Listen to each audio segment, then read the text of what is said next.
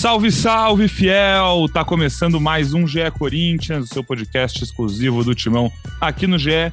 E que honra é poder fazer o GE Corinthians exatamente 10 anos depois do título do Corinthians na Libertadores de 2012, um programa especial. A gente vai falar sobre isso hoje, mas eu acho que muito mais importante do que relembrar esse título para o torcedor hoje é pensar em amanhã.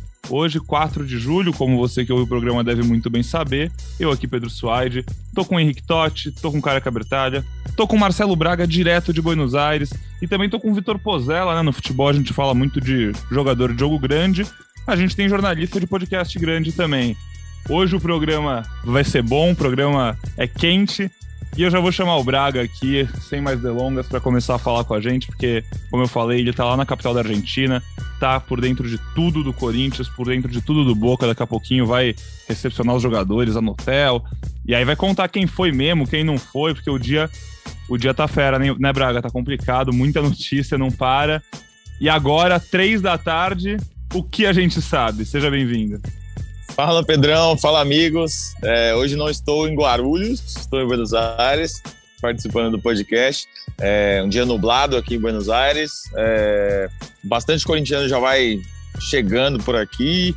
Desde ontem à noite a gente já via alguns torcedores andando aí com camiseta do Timão pela cidade. Estou aqui no, na frente da bomboneira, estou olhando o setor que o, que o Corinthians vai, que os torcedores do Corinthians vão ficar, setor visitante é, usando o Wi-Fi de um restaurante aqui. Um abraço para o dono do restaurante. E vamos falar um pouco desse Corinthians aí, porque, cara, do nada as notícias começaram a aparecer. É, desde a confirmação de Duqueiroz titular, né, recuperado, reforço importante para o Corinthians. É, a relação de, de William e Gil, que devem começar no banco de reservas. Fora Renato Augusto, fora Fagner, fora Gustavo Mosquito. É, jogadores que poderiam ser opções aí.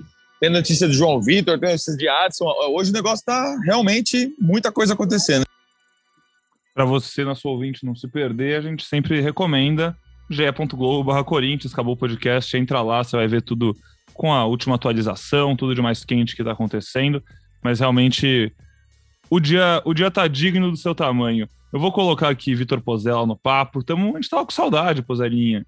Como é que tá o coração, como é que você tá nessa semana tão especial e tão decisiva, né? Pedrão, que saudade de você, do nosso podcast Já é Corinthians, coisa linda que é isso aqui. Fiquei ouvindo, viu? Ouvi vários episódios aí passados, sempre muito bom ter a companhia de vocês. Semana boa, né? Semana quente, semana que corações, mais de 30 milhões de corações aí pulsando, imagino eu que bem nervosos, né?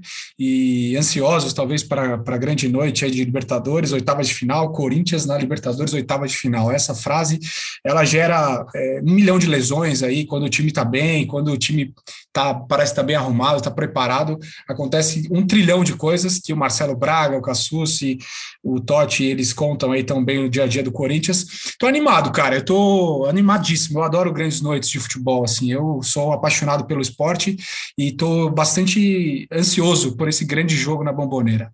Maravilha. E você, careca, como estão as coisas por aí? Hoje vai dormir ou não rola? Fala, amigos, é, boa tarde.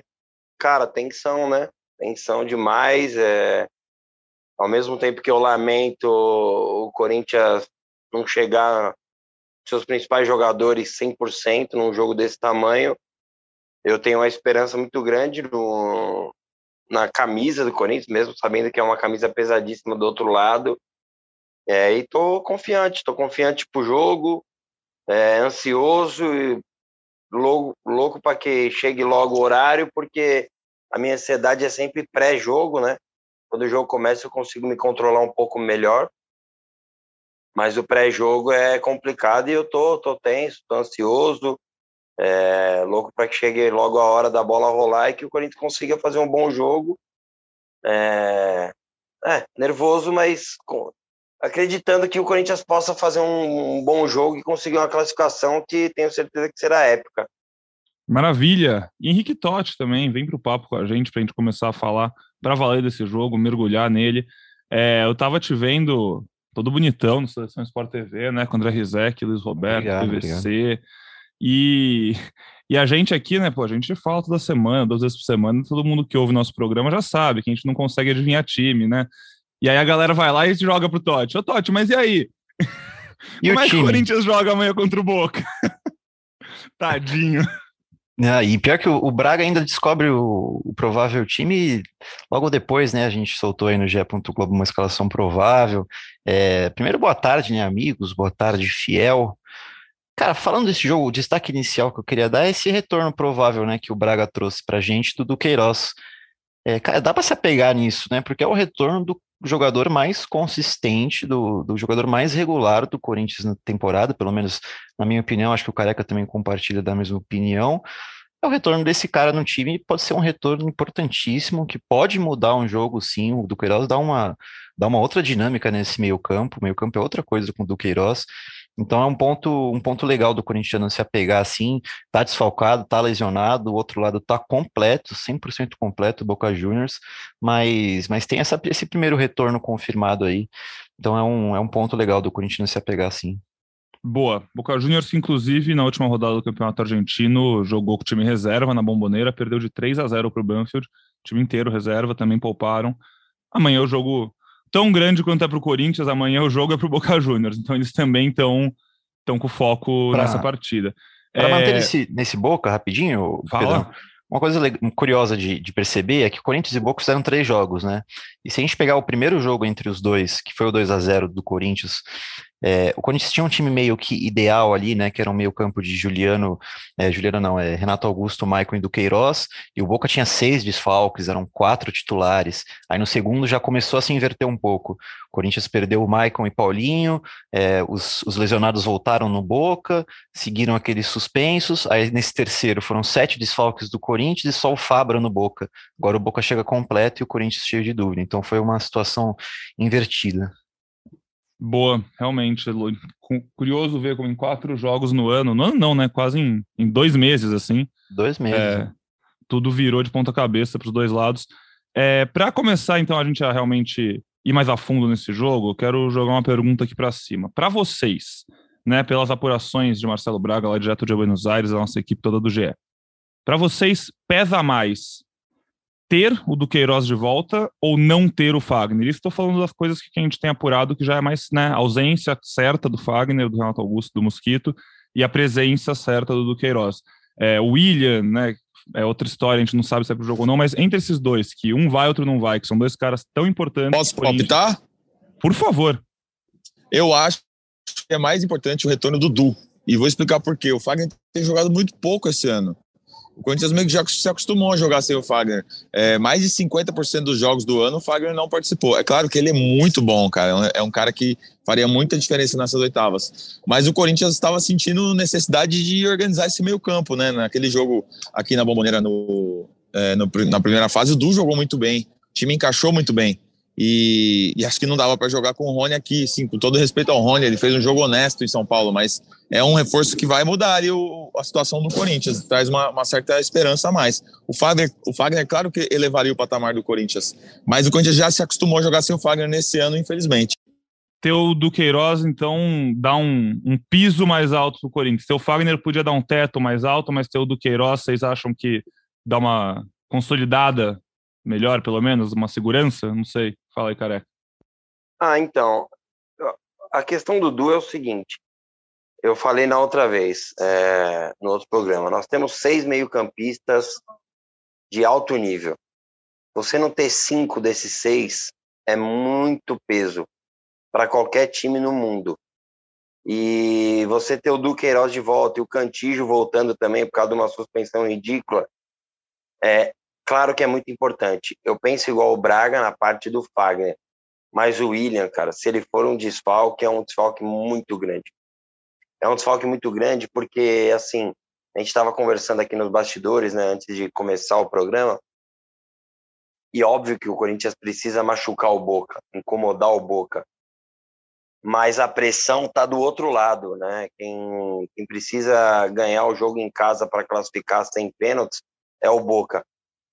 E se essa pressão não surtir efeito de cara, pode ser muito importante a velocidade do William para matar o jogo ou para machucar mesmo o Boca. Então, assim, o Fagner eu concordo, se o Rafael tiver bom, tiver em condições de jogar, e tem que estar, tá, É, acho que dá para dá manter ali marcar o Vidia, que é o lado mais forte do Boca. A volta do Duqueiroz é maravilhosa. Como disse o, o Totti, a gente vem falando isso aqui nos, nos últimos programas. Para mim, o melhor jogador do Corinthians no momento é o Duqueiroz. E você ter um jogador desse é, de volta num jogo desse tamanho é muito importante. Mas o William precisa estar tá em condições de, sei lá, jogar um pouco amarra esse braço aí, amigo. Nós precisamos de você, mano. O, o Fagner, vou colocar entre muitas aspas, tá? Que eu vou dizer agora, mas só para vocês entenderem. O Fagner não faz tanta falta também, porque o que o Mantua tá fazendo nessa recomposição pela direita não tá escrito. Fala aí, Braga. O, só informação sobre o William, tá? É, me mandaram hoje cedo é tem dor até para dormir.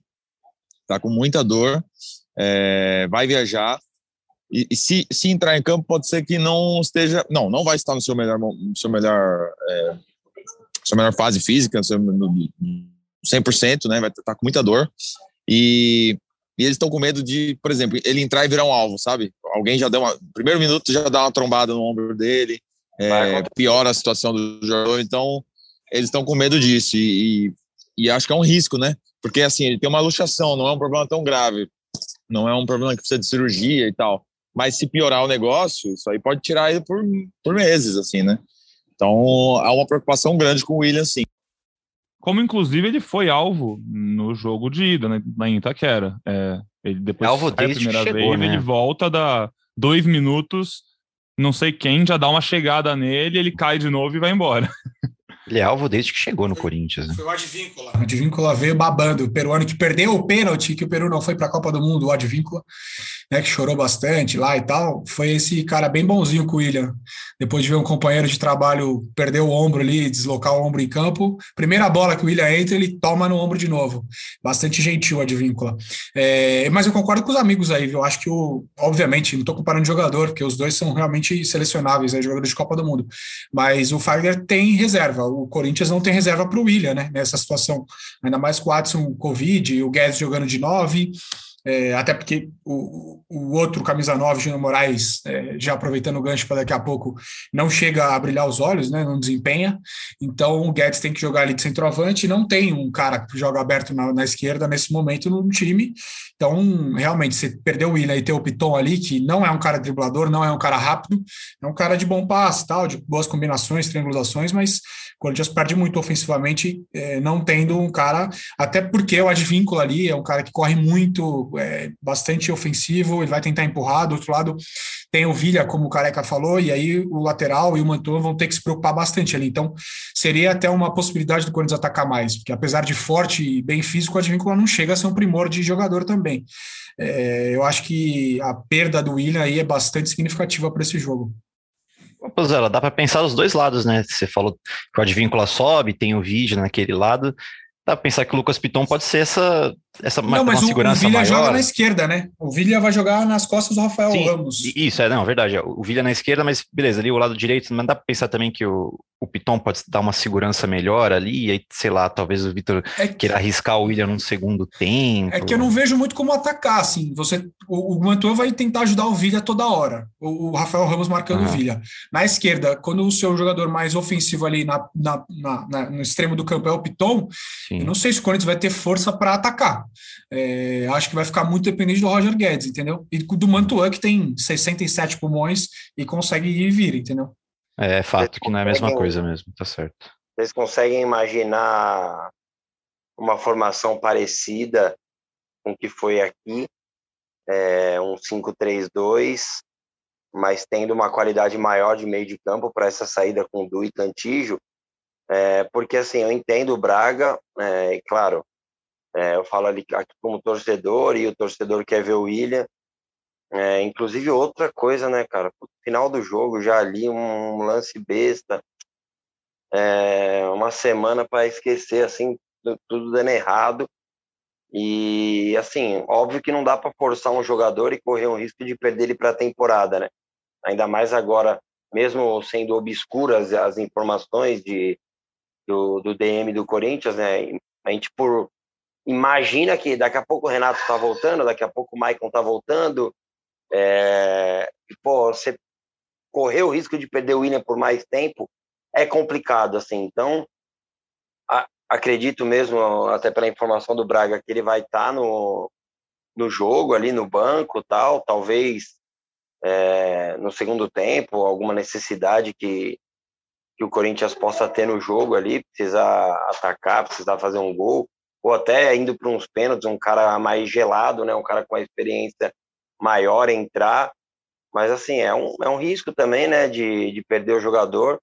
Acho que o Corinthians pode montar um, um time como montou aqui, só que tendo a volta de Cantige Du, né, é, nem não necessariamente colocar três atacantes. Vamos ver, vamos, daqui a pouco a gente vai tentar imaginar como que o Corinthians pode é, jogar, até num desenho tático, vamos esperar mais informações aí do Braga, naquele 0 a 10 lá dele, e tentar montar em cima disso. É, uma coisa que eu acho que vai tirar o sono de muito torcedor do Corinthians, e que aconteceu semana passada, e aí agora com o passar dessa segunda-feira, né, e as notícias chegando, o Braga, todos os nossos colegas apurando quem vai para o jogo, quem não vai, e a gente vendo nomes importantes não indo para o jogo, ou indo para o jogo realmente no sacrifício, né? É, eu estava vendo o primeiro jogo lá semana passada, estava comentando com o Léo, o nosso, nosso Léo, Léo Bianchi, e eu falava, cara, é muito, é muito complicado porque assim, não tem quem entrar, não tem banco. Todo mundo que entrou no segundo tempo daquele jogo, com mais de. Todo mundo que estava no banco e tinha mais de 16 anos entrou. E aí você vai para essa volta na mesma situação, praticamente. Com o William podendo estar no banco, beleza, mas claramente longe do 100% se ele estiver no banco. E, e aí, segundo tempo, pô, todo mundo tá cansado, né? Os caras já estão se dando até o máximo todo jogo. Segundo tempo, esse time que vai entrar, que tá longe do seu ideal, vai estar tá desgastado, com possíveis pênaltis chegando, e, vai, e o Vitor Pereira vai olhar para o branco, gente, e aí vai ser complicado. É... Não sei, não sei que opções tem para mudar esse time, porque a gente já viu o Vitor Pereira corrigir o time muitas vezes durante o jogo, né? Arrumar a rota no intervalo, quando ele até quando ele erra, errou mais feio, ele admitiu, e outras vezes que não nem chegou a errar na, na escalação, mas fez uma opção, viu que não estava dando muito certo, mudou no segundo tempo, quando tinha mais armas, né, um leque maior de armas no banco. E agora se torna até um time mais previsível, né? Isso que vocês estavam falando. Pô, mas se o Piton for um ponta e o Mantuan, que joga quase de lateral, muitas vezes for o outro ponta, quem vai criar? Como esse time vai surpreender o Boca? Eu, eu tô achando que é possível que esse time do Corinthians entre muito acuado por não, não, não apresentar opções que deem medo para o Boca. É, vocês acham que tô, tô muito apocalíptico ou é por aí mesmo? Não, eu concordo com você, Pedrão. E se for essa mesma escalação, prevejo um jogo é, ainda mais sufocante para a torcida do Corinthians, porque é isso que eu concordo 100%, assim, e, e, sei lá, até acho que, eu sei que é precipitado e tal, mas Vitor Pereira cometeu uma loucura, meteu um Giovani na ponta esquerda, é, sabe, assim, um atacante, alguém que, de repente, consiga preocupar um pouco mais, né, a zaga do Boca, porque, realmente, você, você dobrar o Fábio Santos e o Piton ali, hum, hum, sim, ele, o Piton, óbvio, pode chegar na linha de fundo, fazer um cruzamento, né? conseguir construir uma jogada apoiado ali. Não é aquele cara que, se você jogando no contra-ataque, você vai espetar uma bola, o Piton vai conseguir driblar um zagueiro. Sempre pode acontecer futebol, mas não é a característica dele. Até porque, para mim, Pozela, só assim, longe de criticar o Piton, tá? Que para mim ficou muito claro esse ano que ele rende muito mais sendo um lateral esquerdo que apoia e ajuda e dá assistência do que um ponta. Às vezes que ele joga de lateral e consegue chegar na área, né? E o time se organiza para o lateral chegar na área, o Corinthians ele é o apoio, muito mais. Né? E a gente estava é o... na coletiva, eu e o Braga, no jogo Corinthians e Santos do Brasileirão 0 a 0 quando, se eu não estou enganado, mas quando ele fala, o Vitor Pereira, ah, é, não, vou por quem na ponta esquerda? Não tem, põe o Piton, porque não tem outro, não é porque ele é um, um exímio extremo pela esquerda, é, é, simplesmente pelo fato de não ter outro. Mas, sei lá, de repente, vindo de um bom jogo do Giovanni no, no Maracanã, óbvio que é muito precoce, o moleque não tem 250 minutos ainda como profissional, é, jogou poucas vezes, ainda mais um jogo desse tamanho, mas é, e se não tiver o William e não for possível usar o William, realmente é de se pensar Wesley, Giovanni. O Wesley está escrito, Braga? Gostei da ideia do Ele Giovani. foi escrito nessa fase, foi escrito nessa fase. O Wesley, o Rafael Ramos, Bruno Mendes e o Giovanni. Sei lá, o fator Romarinho, sabe né? assim? É. Ah, o cara é, as opções, né? Porque o Watson, o Watson não vai por Covid, né? A gente, a gente nem falou ainda da, da, desses desfalques. O vai Gustavo Silva COVID, segue né? fora porque tá tomando uma medicação que pode dar doping. Então, é, opção de velocidade mesmo, quando só tem essa molecada. E, e, falta cancha, né? Falta, falta um pouco mais de, de, gás. O Romarinho, ele tinha feito dois gols no derby, né? Tava num, num momento muito difícil de, de não levar, né? O Giovani tem cinco jogos pelo Corinthians, ainda não, não lembro nem se ele finalizou a gol já. Finalizou, né? Acho que ele tem a finalização. Ah, Mas é, é, essa molecada tem muito pouco, muita pouca rodagem. E, e, é por isso que o, que o Vitor Pereira tem, tem falado do elenco, né? Que é um elenco curto, que não dá para disputar todos os títulos e tal. É, depois é, do jogo amigos. de ida, ele até brincou, né, com o presidente Braga. Falou, pediu uns 10 reforços de uma vez, né? Foi, depois do jogo contra o Fluminense, né? Tem uma pergunta sobre se esse time é capaz de brigar pelo brasileiro. E ele falou que tem outras equipes que têm muito mais elenco e muito mais condição de brigar por três frentes do que o Corinthians. O Corinthians hoje não tem essa condição. Ele falou: se a gente ficar só no Brasileirão, dá. Mas ninguém quer isso, né? Decisão amanhã, é. pessoal quer coisa avance. Até porque se o, o Corinthians precisa se esforçar para não passar na Copa do Brasil também, né? Assim, o Corinthians não tá, não, não tô contando com a vaga, mas se o Corinthians não passar pelo Santos, ele vai ter se esforçado para isso. É, careca, você falou que gosta da ideia do Giovanni, eu ia propor aqui. Você, você gosta mais da ideia do Giovanni do que uma coisa como o Roger Guedes na ponta e o Júnior Moraes jogando no, no meio? Prefiro. Prefiro. Não, prefiro porque os jogos. É, o Júnior Moraes não tem animado os corintianos, pelo né? pelo amor de Deus. Eu não... O chute que ele deu, é, o chute de. O, o pé 10 quilômetros do pé de apoio a 10 quilômetros da bola, cara. Ele quase se machucou. Mas foi bom o chute, pô. O Fábio defendeu. Foi, foi, foi maravilhoso. Não foi, esse que o Fábio defende? É, o movimento do pé. É, o movimento é esdrúxulo, né? Mas, pô, o chute então, foi dele. O Giovanni, é, nos jogos que ele entrou, ele faz um zauê lá, ele tromba no zagueiro. Acho que às vezes vai precisar de um negócio. Não, eu não sairia jogando, óbvio, com ele assim, mas, pô, o moleque tem 18 anos.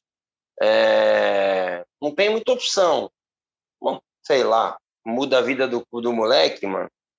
É, o Corinthians tem que da forma que dá, sei lá, acho que de cara não. Bom, o Corinthians tem que guardar algumas, algumas peças para, se possível, mais para frente, incomodar o Boca, foi o que eu disse. É, eu, não, eu não sou fã do Piton ali, daquela dobradinha Piton e Fábio. Só que são jogadores mais acostumados, né? O Fábio nem se. Nem, daqui a pouco vamos falar de 10 anos do título da Libertadores. Mas o Piton já está no profissional dois, três anos. Às vezes o Corinthians vai ter que fazer isso mesmo, sentir ali a pressão, tentar se segurar, mas ter alguma pecinha. E tenho certeza, confio no Vitor Pereira, que ele vai pensar em alguma coisa com todas as possibilidades que o jogo pode mostrar. O Corinthians está ganhando, o que ele vai guardar no banco para fechar a casinha. O Corinthians está perdendo, quem que ele vai ter no banco para para melhorar esse time e, e, atacar o Boca? Porque o Boca, mesmo né, jogando em casa, não é que o Boca é o Manchester City, vai fazer um, dois, três e vai continuar atacando. O Boca, dependendo do momento, se ele fizer um gol, ele vai ter que também se resguardar. O futebol é assim, não é não é videogame, ah, vamos continuar atacando aqui. Então tem as preocupações mesmo, o Corinthians com muitos desfalques. É, não sei, o Braga se pode dar uma informação, o Renato Augusto, será que fica no banco? É, uma possibilidade, a gente conversou um pouco antes aqui.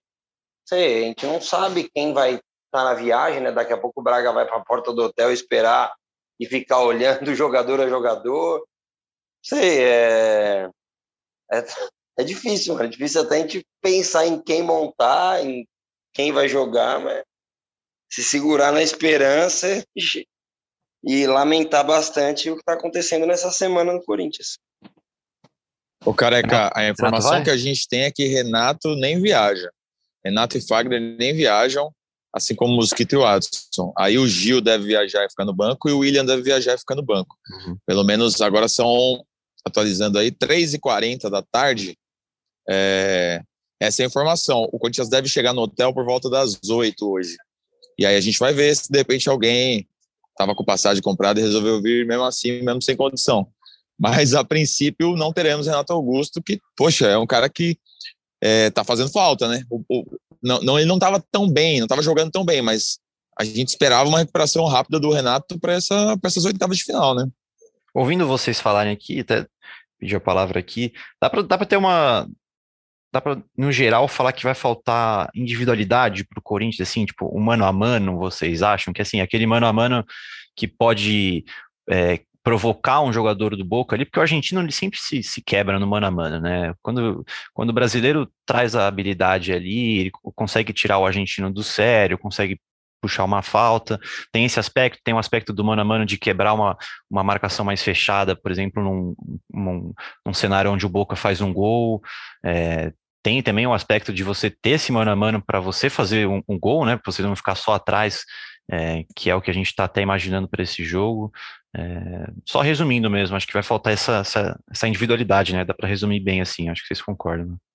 Sim, total. Tanto que o Corinthians, as melhores chances que teve no jogo da semana passada, era com a individualidade do Mantuan, a idade do Adson, aí pela direita, que fazia um dois, dois contra um legal, e não vai ter o Adson, e, e ainda se não tiver o William mesmo, eu não consigo ver outro jogador além do Mantuan para nessa correria dar uma dor de cabeça, porque o Roger Guedes, se fizer um bom jogo, é um cara que pode, beleza.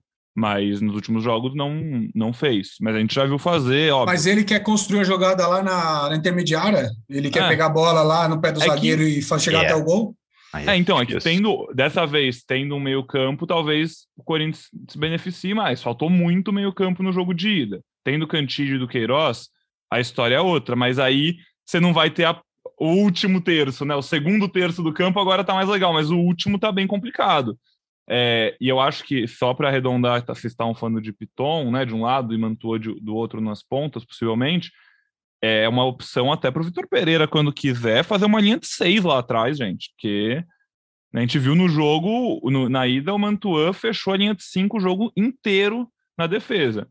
Jogando na bomboneira, na situação que o jogo estivesse apresentando, dependendo de como for, o Piton vai voltar também, vai fazer uma linha de seis, uma linha de quatro, vai fechar a casinha, vai para os pênaltis, é, é, trabalhar com a realidade. Óbvio que o Corinthians quer ganhar e sair, né? Não, não falando que o Corinthians vai chegar lá e vai se apequenar para o Boca. Mas, dependendo da situação, o Vitor Pereira vai ter que fazer isso. Ele não vai, não vai ter cerimônia se precisar. E aí entra o que o Careca falou também, assim, o Boca que tá jogando em casa com a torcida, também vai bater o nervosismo no Boca, na torcida do Boca, tipo, e aí, não vai, não vai sair o gol, não vai sair o gol? Sei lá, vira o primeiro tempo 0 a 0 15 minutos 0 a 0 Pô, é igual, igualzinho aqui, também não tem essa história é, de, ah, lá também a torcida vai ficar ansiosa, vai ficar nervosa, cadê o clima o pesa contra, né, Pozão? É, começa a ficar um, um clima favorável ao Corinthians. Pra gente liberar nosso Marcelo Braga, que está numa correria danada com a agenda daquelas, todo mundo, é GE pedindo coisa, é podcast pedindo coisa, é TV pedindo coisa. Ele achou que é para Buenos Aires para comer carne e tomar vinho e tá, tá trabalhando. É, eu vou passar a palavra para ele mais uma vez, para ele ele se despedir do nosso podcast, para a gente seguir o barco aqui, liberar ele para suas apurações, para correr para o aeroporto, para o hotel, seja lá para onde ele for. Muito bom ter você aqui, Braga, e a gente vai ficar aí de olho no seu Twitter, no seu Instagram, ver tudo que você posta. É isso, amigos. Então, só para passar um resumo aí para vocês, é, devem viajar Gil e William para ficar no banco. João Vitor, já negociado com o Benfica, viaja na quinta para Portugal, é, vem para ser titular dessa equipe. Duqueiroz, que também não atuou no jogo de ida, vem, está recuperado e vai ser titular. E devem ficar no Brasil, então, Renato Augusto, é, Fagner, Gustavo Mosquito e Adson, que testou positivo para Covid tá bom? Daqui a pouquinho eu tô indo lá para a porta do hotel do Corinthians fazer a chegada. Muitos corintianos aqui em Buenos Aires devem recepcionar os jogadores, fazer aquele calor na porta do hotel. E amanhã é a decisão, amanhã é o jogo de volta, o jogo que todo mundo está esperando na Bomboneira. Boca e Corinthians, jogo histórico, hein? Jogo grande na Libertadores e jogo grande na história do Corinthians. Um abraço para vocês, vou levar aí um alfajor para cada um, mas é aquela coisa, né? Se vocês não aparecerem para pegar, coisa e tal, eu vou acabar comendo esse alfajor. E aí, azar de vocês. Tamo junto, um abraço. Muito obrigado, Marcelo Braga. Bom trabalho então para você aí em Buenos Aires. E para a gente seguir no nosso programa, que ainda vai falar sobre Corinthians e Fluminense no final de semana, falar sobre os 10 anos da Libertadores, É, vamos arredondar, então, o que a gente sabe por enquanto, até agora, um pouco antes das quatro da tarde, da segunda-feira, antes do jogo de terça, Corinthians e Boca Juniors. A gente falou, falou, falou, falou de desfalque, falou de opção, como vai, como não vai, mas para ficar claro na cabeça do nosso ouvinte, eu vou só passar aqui, então, nas ausências confirmadas, e a gente tenta junto aqui projetar como o Corinthians vai entrar em campo, pensar opções, enfim. É, pela apuração do GE, Fagner por uma lesão muscular na coxa direita, Renato Augusto, que está com dores na panturrilha, e o Mosquito, né, que está tomando um remédio para tendinite que pode resultar em doping, então é um, uma coisa delicada também, não vão para o jogo. Além disso, Maicon, que vocês já sabem, Paulinho também. Das And dúvidas. Adson, né? E Adson, é. O Adson é uma baixa mais recente, porque está com Covid, a gente não, não tem lesão, não tem nada, mas testou positivo para Covid.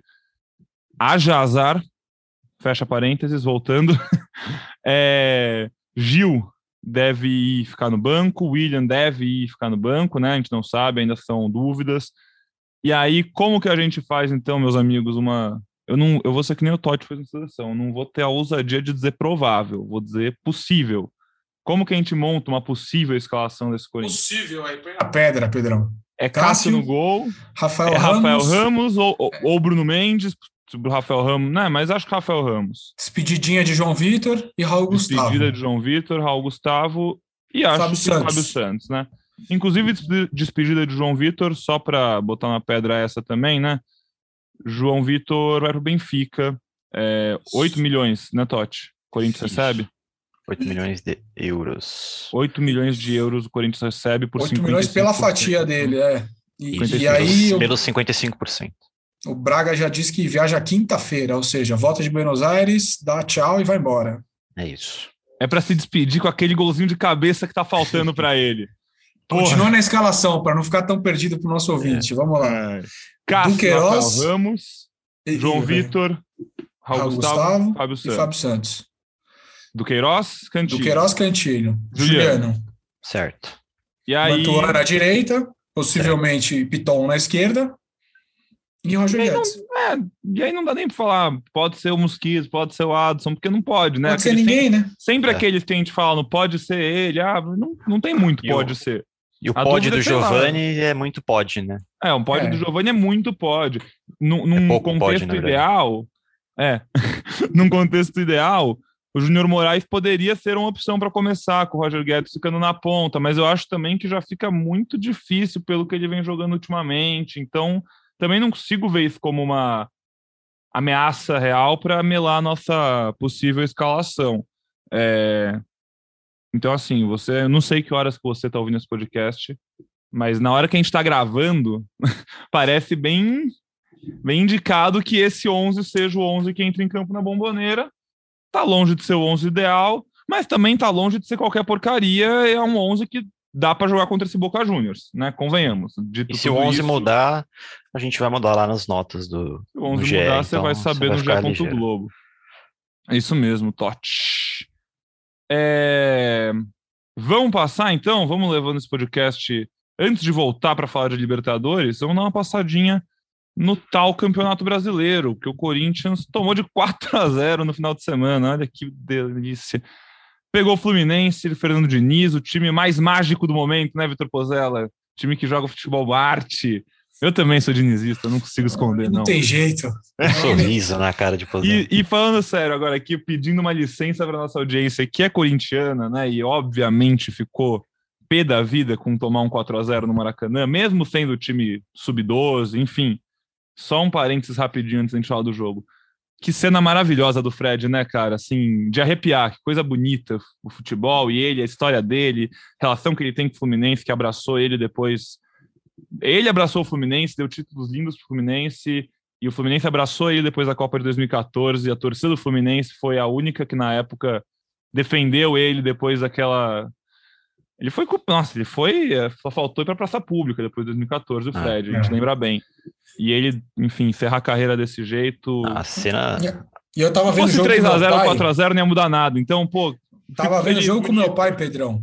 O Fred aquecendo, né? A câmera mostrando toda hora a transmissão. Eu falei, pai, tenho certeza que o Fred vai entrar e fazer um gol. Hum. Tenho certeza absoluta, absoluta.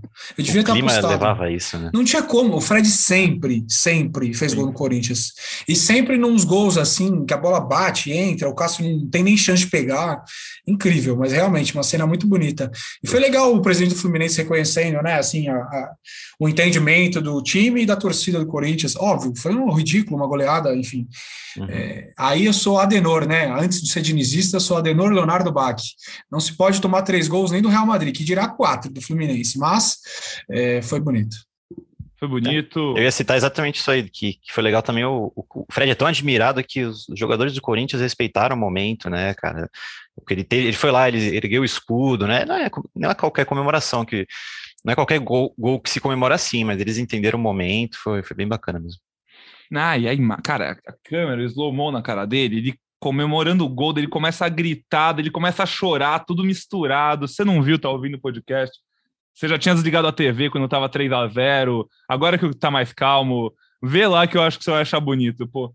Mas falando agora, né, de Corinthians, que é o que realmente importa aqui no né, Corinthians, o jogo, careca, complicado tirar alguma coisa desse jogo, né? Mas eu quero ouvir vocês, o que vocês acharam? Time muito mexido. A gente viu uma molecada mesmo jogando, até o Biro, que a torcida sempre fala do Biro, né? Moleque de tudo. Jogou, foi titular, enfim. É, mas era de se esperar um jogo muito difícil com esse time, ainda mais contra o Fluminense está jogando bem, em casa, enfim. E foi difícil e o resultado foi mais difícil ainda do que o imaginado, né? É, então, assim, eu vou até começar pelo Biro, é, pô, torcedor do Corinthians querendo cornetar o Biro. Ah, esse que é o Biro, que todo mundo fala. Pelo amor de Deus, cara. É, o cara que faz questão de ser chato mesmo. Sobre o jogo. Chega é, a ser cômico. É, ridículo. Sobre o jogo, daqui a alguns anos, é, muito vai se falar do talvez o último gol do Fred, né? Ninguém vai lembrar do que o Corinthians estava escalado da forma que estava. Mas hoje, né, dois dias depois do jogo, nós não podemos deixar todo o contexto de lado e, e falar do jogo, óbvio, né? Porque foi o Corinthians que jogou, mas a situação que se encontrava o time, né? É, jogaram reservas dos reservas. Se a gente, se o Corinthians tivesse inteiro e tivesse esse jogo contra o Boca, e a gente pensasse num time reserva, seria Rafael Ramos, Gil, é, Robert Renan, porque nem vou falar do Bambu e Fábio Santos, Cantijo, Paulinho e Juliano, é, Mosquito, sei lá, Adson e Júnior Moraes. Não seria um, um, time ruim, só que vários desses caras que eu falei agora, eles são os titulares, e os titulares estão fora. Então, assim, era uma escalação bem complicada, era um jogo dificílimo se tivesse time titular, porque eu também gosto muito do Diniz. E apesar, além do futebol apresentado pelo Fluminense, o Fluminense está descansado. O Fluminense só joga a Copa do Brasil e o Campeonato Brasileiro, então o Fluminense já passou pela turbulência de ser eliminado da Sul-Americana, é, da Libertadores e da Sul-Americana, né? Então, é, o Corinthians já teria um jogo bem complicado só que algo precisa ser falado desse jogo. É, primeiro, de novo, dois gols de bola parada. Segundo, inadmissível, cara. Eu sei que esse time não treina bola parada, é complicado, mas o Cano, simplesmente sozinho, o Bruno Mendes, a pelo menos uns três corpos de distância do cara. O cara que faz o L tá toda rodada. Então, independente da escalação, assim, acho que tem que ter atenção nesse tipo de lance. O Corinthians já tomou vários gols assim, quando estava com seus melhores zagueiros, com um, o, nem, nem sempre com os melhores, mas sempre é bola parada, o Corinthians acaba tomando gol. Dito isso, os moleques eu não tenho nada para falar, só coisa positiva. E o, é, o Pozella lembrou bem aqui do Giovani, né? Quem sabe o Giovani, com o jogo que competiu ali, foi o que mais quis jogar, né? Mostrou vontade ali. Quem sabe isso não, não garanta alguns minutos para ele, né, amanhã. E quem sabe isso não mude a vida do moleque, o moleque que tá para ser comprado aí. Inclusive, Corinthians, aquilo que a gente fala sempre, hein? É, melhorou bastante. Eu até tive a oportunidade, eu como torcedor, tive a oportunidade de falar com o presidente do Corinthians aqui na, no podcast e falei isso para ele, né? Em que momento que mudou a chave? Realmente a chave já mudou um pouco mesmo. É, do Corinthians parar de ficar trazendo um monte de jogador e não olhar para a base. Mas ainda tem alguns, né? Por exemplo, o Robson Bambu, eu nem vou entrar nesse mérito, porque eu, eu achei que a contratação era boa. Não vou ser aproveitador aqui, falar, ah, uma, esse jogador é ruim, não sei o quê. Eu também contrataria. Porque ele foi bem no Atlético Paranaense, foi bem no Santos, e acho que era uma boa contratação, porque o Bruno Mendes poderia ser comprado pelo Inter, o João Vitor, como está sendo agora, comprado pelo Benfica. Então, acho que seria uma boa contratação. Jogou pessimamente a maioria dos jogos aqui. Só que Bruno Melo, o Corinthians acabou de perder o Lucas Pires, que está fazendo uma boa temporada no Santos. Para que que trouxe um cara para ser o terceiro reserva? Tipo, melhorou, mas dá para melhorar mais. Nós perdemos o Lucas Pires, titular do Santos, para trazer um cara que, que de novo teve outra chance, claro, é, em circunstâncias complicadas, mas pô, não conseguiu atacar, não conseguiu defender, não, nada, nada. E também do Júnior Moraes. Acabei de falar do Giovani. É, Júnior Moraes fez gol pra caramba lá na Ucrânia, é, jogando no, no Shakhtar, né, que ganha a maioria dos jogos de 6 a 1 5 a 0 é, Daí não sei se ele faz o terceiro, o quarto e o quinto. Mas um jogador que tem contrato até o final do ano que vem, não deve ganhar pouco. E o Corinthians se decidindo se vai comprar o Giovani de 18 anos por 3 milhões. Então, assim, melhorou muita coisa, mas vamos aproveitar e também falar que tem que melhorar mais coisas. O resultado, dolorido, mas a derrota, infelizmente, era de se esperar, porque o Corinthians tem compromissos complicadíssimos e tem um, quase um time de desfalque. É, esse resultado pesa alguma coisa pro jogo de quarta? Eu acho que não. Eu realmente acho que não. Não, não. Vocês também? Você, perguntou, você perguntou o que, que dá para tirar? A única coisa que dá para tirar desse jogo é que não dá para jogar os, todos os campeonatos se você bater de frente com um time que está mais, mais tranquilo, assim, vamos dizer, no, no calendário. O Vitor falou isso. Pô, se a gente quisesse jogar contra esse Fluminense, a gente tinha que estar tá inteiro para marcar lá em cima, para tentar pressionar os caras, e a gente não conseguiu fazer isso. Então, não dá para tirar que não é todo jogo que vai dar para dá para bater de frente assim com esse calendário, mas também óbvio, o 4 a 0 não é normal. É, bom, cobertor é muito curto, né? É nem que ele é curtinho, como a gente já falou. O cobertor tá ficando cada vez mais curto. E é, pior do que tá, é difícil de ficar, no sentido de ausências e desfalques e quebra-cabeça que o técnico tem que fazer. Então a expectativa é que, com o passar da temporada, o Corinthians pode ter mais opções para pelo menos competir melhor nas competições que seguir vivo. Quem sabe todas, as três. Brasileirão, então, só para arredondar esse papo de Brasileirão, Corinthians, querendo ou não, deu muita sorte na rodada, porque eu estou falando isso sendo que o Corinthians começou a rodada em segundo e termina em quarto, mas é, pelo que o Corinthians almeja, né, que é ficar lá em cima para até o fim, para depois poder disputar, o Vitor Pereira claramente dá muita importância para o campeonato nacional, uma coisa que ele até já falou que não entendia como que tanto se poupava no Brasileirão para jogar só Libertadores e Copa, enfim, até o Jorge Jesus na época do Flamengo de 19 também se surpreendeu com isso, né? Uma, culturas diferentes, enfim. Mas o Corinthians parece que quer continuar lá em cima, quer continuar brigando, não vai abrir mão do Brasileirão. É, e para isso, uma rodada boa, porque o Palmeiras, que era o líder, três pontos na frente do Corinthians, segue líder só três pontos na frente. O Palmeiras perdeu para o Atlético Paranaense. Então a rodada, a tabela hoje fica com Palmeiras 29 pontos, Atlético Paranaense, Atlético Mineiro 27, Corinthians 26, Inter 25, Fluminense 24, São Paulo 22, Flamengo 21. É, embolou assim muito, muito, muito. Oito pontos separando o Palmeiras, que é o líder do oitavo, que é o Flamengo. Corinthians, que é o quarto, com 26. Já foram 15 rodadas do Brasileirão, primeiro turno chegando ao fim. E o Corinthians segue no bolo lá de cima. Né? A gente sempre falou disso, né, careca? Acho que isso, no fim das contas, segue sendo mais importante, porque se o Corinthians cai numa dessas Copas, não, não perdeu muito tempo no Brasileirão. Pode continuar disputando, garantir a vaguinha na Libertadores ano que vem. E aí, enfim, se tudo der certo, aquilo que a gente sempre fala aqui. O sonho do torcedor corintiano na sequência do trabalho. Vitor Pereira ter uma janela inteira para poder contratar mais peças, ter uma pré-temporada, e aí, quem sabe, ano que vem, esse time poder render mais. Se até o Palmeiras de Abel Ferreira demorou, ganhou duas Libertadores, demorou dois anos para render tudo que pode render. A gente nem sabe se rende tudo que pode render, mas chegou no auge dele depois de ganhar duas Libertadores. Imagina esse Corinthians do Vitor Pereira, que está em construção, foi, enfim, tudo que a gente já falou um milhão de vezes aqui. É, mais alguma coisa sobre o Corinthians Fluminense, Brasileirão, ou vocês querem botar um sorriso no ouvido da nossa audiência aí e falar um pouco de 2012? Não, não, vamos. Pesado, tá bom, né? Ficou, ficou tenso o clima aqui. Não, só tive que dar uma desabafada porque não dá para passar despercebido. Mas ah, focar no jogo que faltam 30 horas aí para amanhã e vamos lembrar de coisa boa. Não, mas é por isso que nossa torcida te ama tanto, careca. Com você não tem meias verdades. Nossa, mano. Eu recebo uma, uns elogios legais, mas hoje eu recebi uma mensagem, o cara falou, quem falou que você é o voz da torcida? Eu falei, amigo, não sou eu que falo, não. É só o nome do projeto, cara. Eu não tenho nada a ver. Manda um e-mail pro saque da Globo.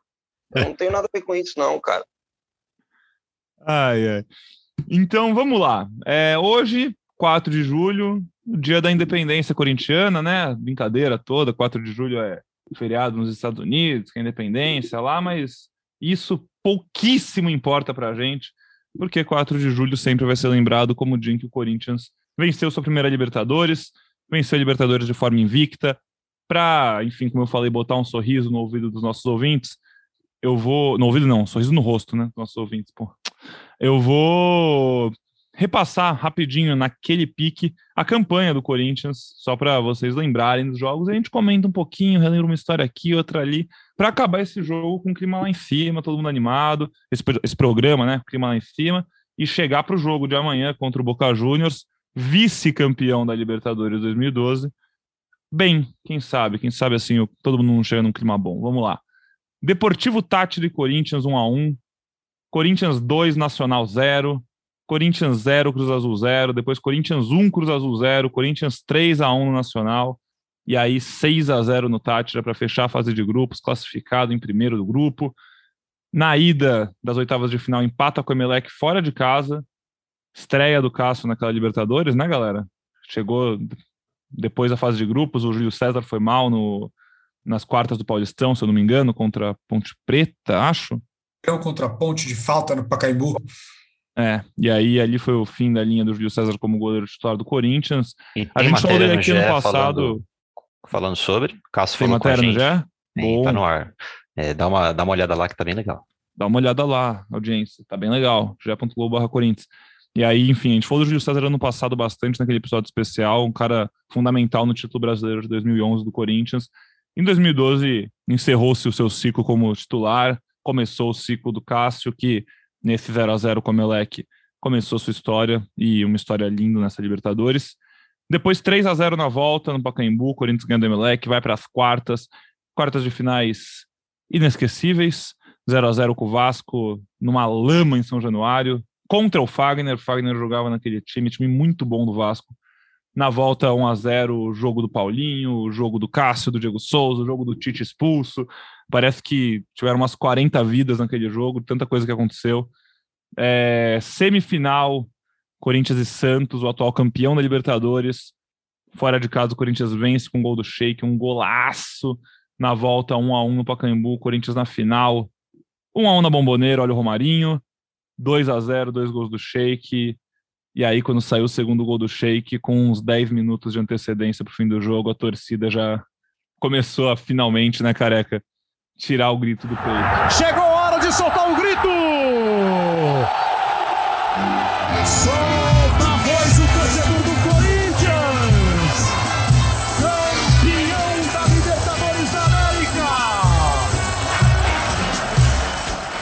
Conta pra gente onde você estava exatamente há 10 anos atrás, o que, que você fez aquele dia, como você. Você soube como comemorar esse título? Você Teve, você, você, se orgulha daquela noite, o que você fez aquela noite? Ah, me orgulho, mano. Me orgulho de cada. Lembro.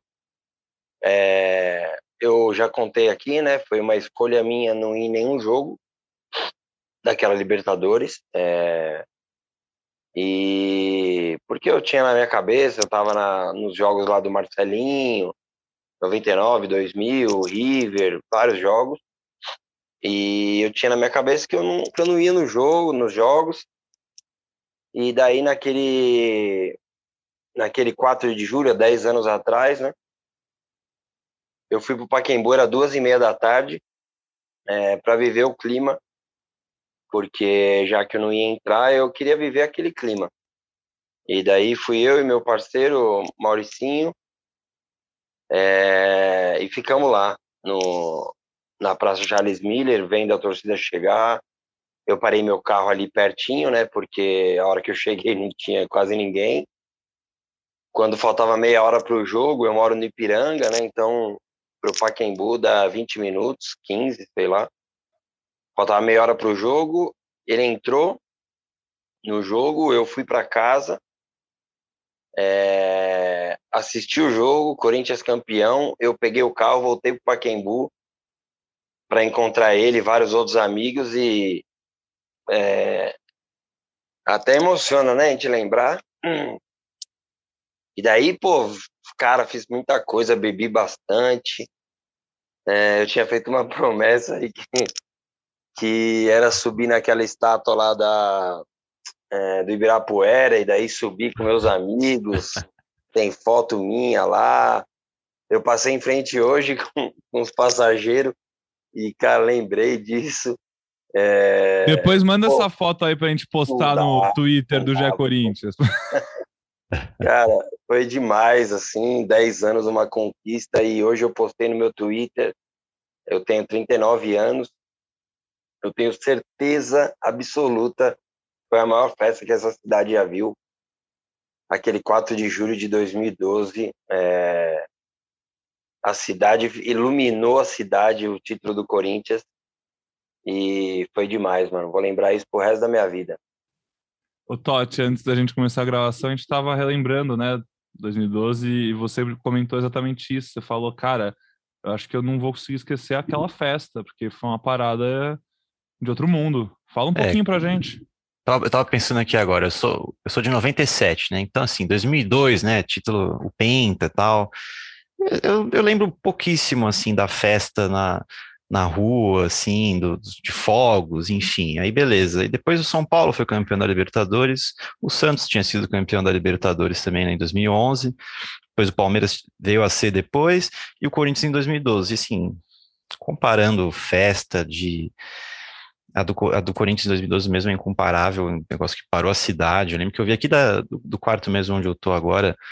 É, foi uma festa absurda, não dava para dormir, ninguém dormia na cidade, era fogos, era buzina passando para lá e para cá. É, foi o que mais marcou, assim, acho que, que marcou bastante gente isso, né? Além do título em si, né? Sim, tem aquele clássico vídeo. Aquele dos fogos, né? É, é, acho que é em Genópolis, né, que tá filmando, que é um ponto alto, assim. É, aí... Deve ser próximo da Paulista ali, próximo é. do Pacaembu também. Era no aí... novo, né? Parecendo novo, cara. É fogos, é barulho, é rojão, e é um monte de luz acesa, é, pô, meio da madrugada, cara. É, foi foi doido, né, Pozarinha? Você tava onde? Eu já tava na Globo já. Eu era estagiário da Globo, primeiro ano de estágio. E eu tava no Pacaembu, produzindo uma matéria do Esporte Espetacular. E eu tava andando pelo estádio. Eu não vi parado, mas eu fiquei basicamente na arquibancada amarela e verde queria fazer uma matéria bem clima assim do estádio, é, as diversas comemorações, as diversas reações dos torcedores e foi bem emocionante assim. É, apesar de a parte ruim foi ter que continuar trabalhando, né? Estava é, trabalhando, é, voltei do jogo na redação, enfim. Mas lá foi, foi legal também. A galera pediu uma pizza na madrugada. Foi, foi acho que eu virei à noite. Cheguei em casa, era umas oito da manhã. E aí eu nunca esqueço, assim, voltando para casa, vendo muita gente com a camisa do Corinthians indo embora para casa ou para o trabalho, sei lá, é, passando ali pela Avenida Vereador José Diniz, Zona Sul de São Paulo, pela Santo Amaro. Foi, foi bem. Desculpa, até a panqueca quer falar do título, é brincadeira. Foi bem emocionante. É, fala aí, careca, desculpa. Não, não, só dei risada da panqueca. Ah, gostei do nome. ó, a panqueca aqui, ó, para vocês, ó. Fala, panquequinha, ah, dá oi, dá oi. Coringão, hein, mano? Coringão, é, é panqueca. É... E, enfim, relembrando, né, assim, eu fui falando dos jogos e aí, obviamente, no, na cabeça dos nossos ouvintes, da torcida toda, cada jogo que a gente fala vem uma memória, umas mais fortes, outras menos. Talvez você não lembre tão bem de um jogo lá da fase de grupos, mas você vai lembrar que o primeiro jogo o Ralph fez o gol no fim e que, pô, querendo ou não, esse gol foi fundamental para o título sem Victo, né? Porque o Corinthians ia perder aquele jogo de 1 a 0 no último minuto do primeiro jogo, que, entre muitas aspas, pouco valia. O Corinthians ia se classificar se tivesse perdido aquele jogo também. Mas o Ralph faz aquele gol, ainda mais o Ralph, um cara tão marcante, que não faz gols. É, e aí, pô, você vai lembrar também, pô, que eu falei do Cássio, Nemelec, A caminhada é muito legal, né, Pedrão? Tem o Lee é Edson. boa. Lembra no jogo da goleada no Pacaembu, na primeira fase, que o Lee Edson estava vivendo uma situação de meio que estava terminando assim o Lee Edson, né? Ele foi importantíssimo no título brasileiro de 2011, mas 2012 ele estava com uma lesão, estava E ali ainda não tinha o Tite, Guerreiro ponto e vírgula. época, né? Então a É, o time jogava com o falso estranha. 9, lembra? Alex Danilo. E aí teve um pênalti, o Edson odeia cobrar pênalti, é horrível bater no pênalti. E aí todo mundo entrega a bola para ele numa goleada contra o Tátira em casa, jogo do Cruz Azul também. É, eu tive também a, a felicidade de cobrir o Vasco e Corinthians lá em São Januário, o jogo de ida. É, foi impressionante, assim. Fora o segundo jogo aqui no Pacaembu, acho que está entre os jogos mais inesquecíveis para várias gerações de corintianos, né? Na defesa do Cássio, a bola na trave do Newton, o gol do Paulinho, é, o chute na arquibancada, mas o jogo de ida lá, eu nunca vi uma torcida tão hostil com a torcida do Corinthians chegando no estádio, a barra do Vasco de São Januário ali, parecia a faixa de Gaza. Eu fui fazer uma matéria também de, de, de, de clima, né? Então, eu sempre adorei fazer esse tipo de matéria, tentando mostrar o que o torcedor vive né, nos estádios. Então, eu fui junto com o torcedor de, de torcedor de, de torcedores do Corinthians, fui dentro do ônibus. Então, a gente viveu aquela sensação. Eu e uma equipe da Globo, pedra no ônibus, quebrando tudo, tava chovendo.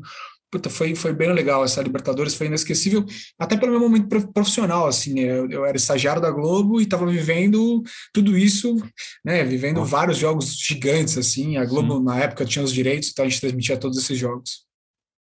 E o Que peso do demais, time, cara. dos times que o Corinthians enfrentou também, né?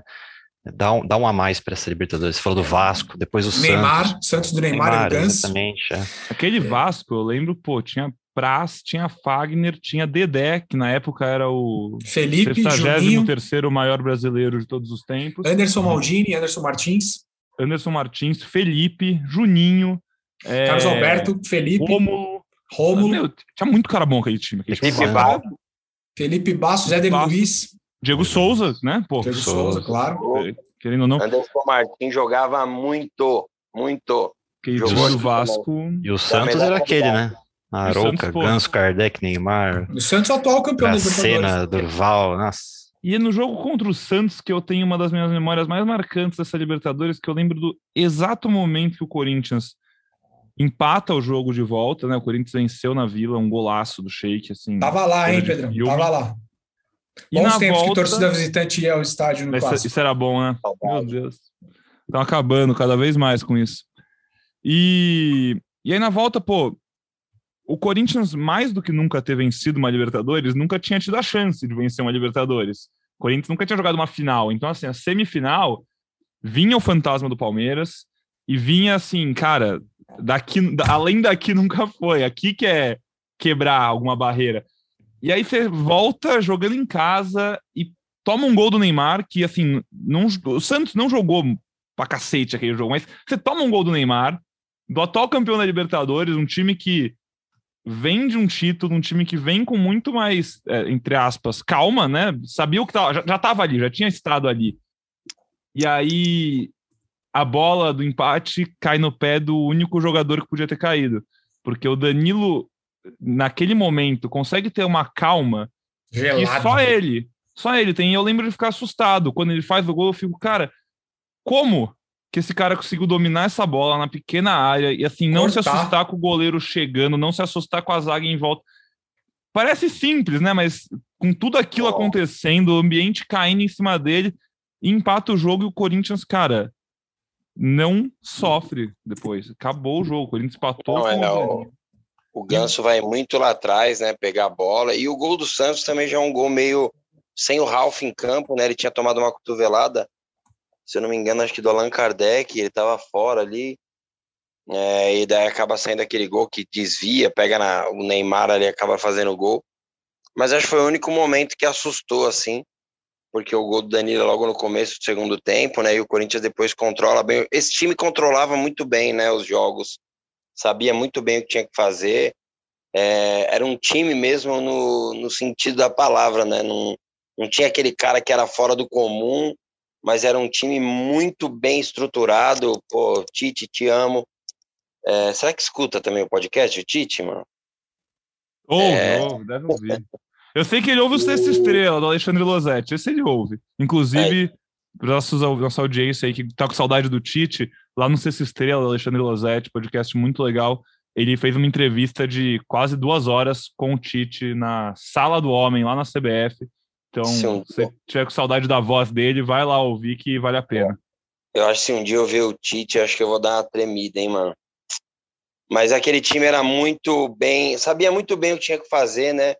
Tinha o time na mão, assim, e...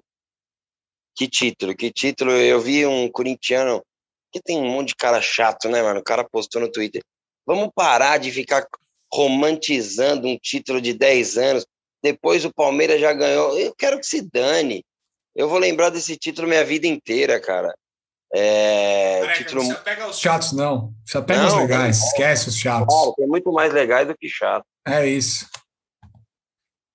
Título isso. é para ser lembrado, pô. Se, se não, é. acabou o futebol. Não, se a gente não puder comemorar isso, né? O time, o seu time ganhou a Libertadores, não pode comemorar isso porque depois o outro time ganhou, pelo amor de Deus, né, gente? É, comemorem, comemorem muito, e assim, comemorem muito hoje, porque amanhã eu sei que ninguém mais vai estar lembrando disso, porque amanhã é outra história para ser escrita. Então, aproveita. É, eu, eu, careca, é engraçado isso que você falou sobre ser um time né, que sofria muito pouco.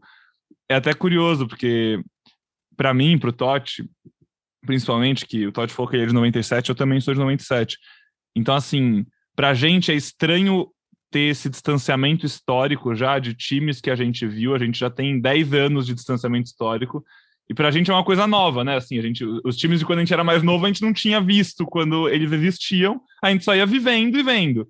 E agora a gente tem esse distanciamento histórico para esse time já, e a gente consegue lembrar, e a gente agora, na nossa profissão, consegue até conversar com jogadores daquela época, e você ouve os jogadores daquela época, já ex-jogadores, relembrando o auge da carreira, né?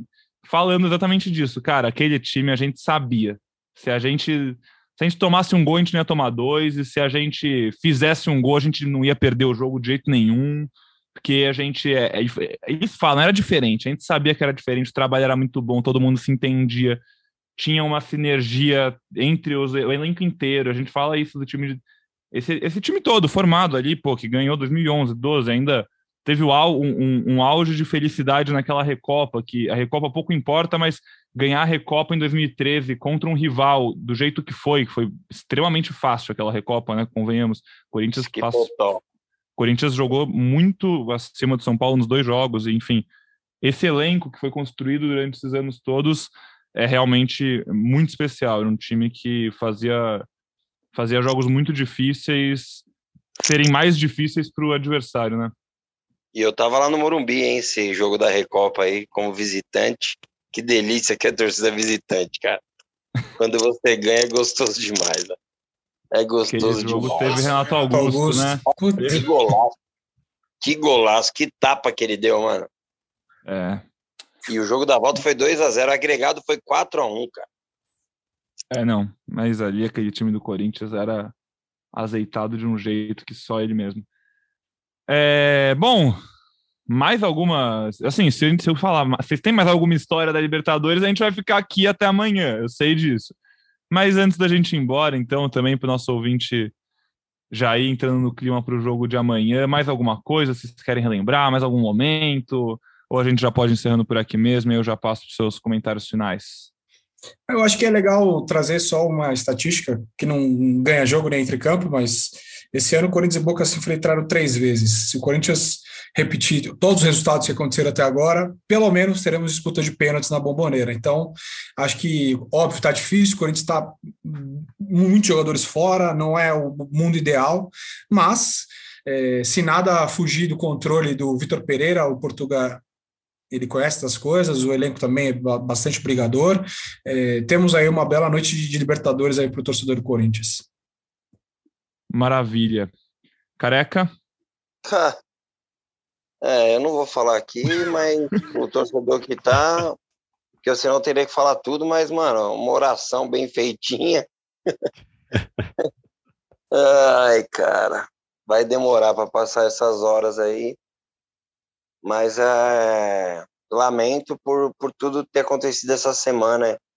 Corinthians, mesmo com todas as dificuldades, né, de aquele planejamento de não mandar o Silvio embora, de perder, entre aspas, a pré-temporada, acabou estourando agora, né, nessa semana. O Corinthians acabou montando um bom time, acho que a diretoria trabalhou bem, é, consertando um erro dela. O Corinthians teria boas chances já de ter matado o jogo aqui. O Corinthians tem mais time que o Boca hoje, se o Corinthians estivesse inteiro, né? Só que, como eu disse, é, no primeiro jogo, de seis opções, cinco fora, todos do mesmo setor. Isso pesa muito. E hoje nós temos quatro é, de ataque, cinco e tem três fora. De novo no mesmo setor. Então isso complicaria para qualquer time no mundo mas é o Corinthians, é, nós vamos, é a fé, nós vamos torcer, nós vamos. E tenho certeza que os jogadores vão, vão representar muito, eu falo muito isso aqui. Esse elenco aí é um dos mais identificados com, com o clube, né, no Brasil, assim. São muitos jogadores da base, muitos jogadores que tiveram o melhor momento da vida aqui, e só eles que podem representar bem o Corinthians. Acho que é isso torcedor quer que esses jogadores que estejam lá, independente que não estão os melhores, que eles deem a vida, mano. Que eles é, tentem o máximo, se entreguem, voltem mortos, classificado ou não. Mas se eles fizerem isso aí, eles vão ter o apoio do torcedor. Boa, amigo, obrigado. Henrique Totti, com você agora. É isso, amigos. Agradecer pelo podcast e desejar é, sorte pro corintiano, né? Aguentar até essa nove e meia de terça-feira. Aproveita essa segunda para para rever tudo daqueles da, daquela Libertadores de 2012, rever todos os jogos, cara, rever entrevista, rever a festa na, no Paquimbu, que aí o tempo o tempo vai passando, aí amanhã dá uma corridinha, cara, dá, faz algum faz algum exercício sim ali, que o horário vai passar rápido até chegar, porque é, vai demorar, mas também qualquer atualização sobre time, aquela ansiedade para saber quem que joga ou não joga, você já sabe também onde, onde checar aqui no ge.globo barra Corinthians com Marcelo Braga diretamente da Argentina. Aquele abraço, amigos. Boa, Totti. Nossa audiência também, pô. Lá no ge.globo barra Corinthians tem um monte de coisa especial da Libertadores, então vai lá, relembra tudo, como o Totti disse. Tem carta do Sheik, tem entrevista com o Cássio, enfim. Muito material legal, vale a pena você ver.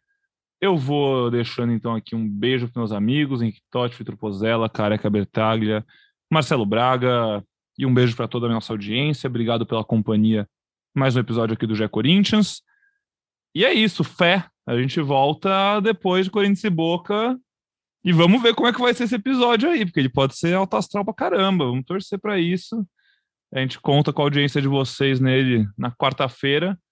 E aí a gente começa a conseguir projetar um pouco mais do futuro, porque assim, acho que agora não tem nem que pensar, imaginar em Brasileirão no fim de semana. Isso aí, próximo episódio a gente fala, a gente vê contra quem é o jogo, nem sei contra quem é. Flamengo. Mentira, eu sei, lembrei. É o Flamengo, é. Não é. Para uma boa. Saber que é contra o Flamengo é bom, mas não vamos pensar muito nisso, não. Segue a vida, vamos para Libertadores. E quarta-feira a gente está de volta com mais um GE Corinthians. Aquele abraço.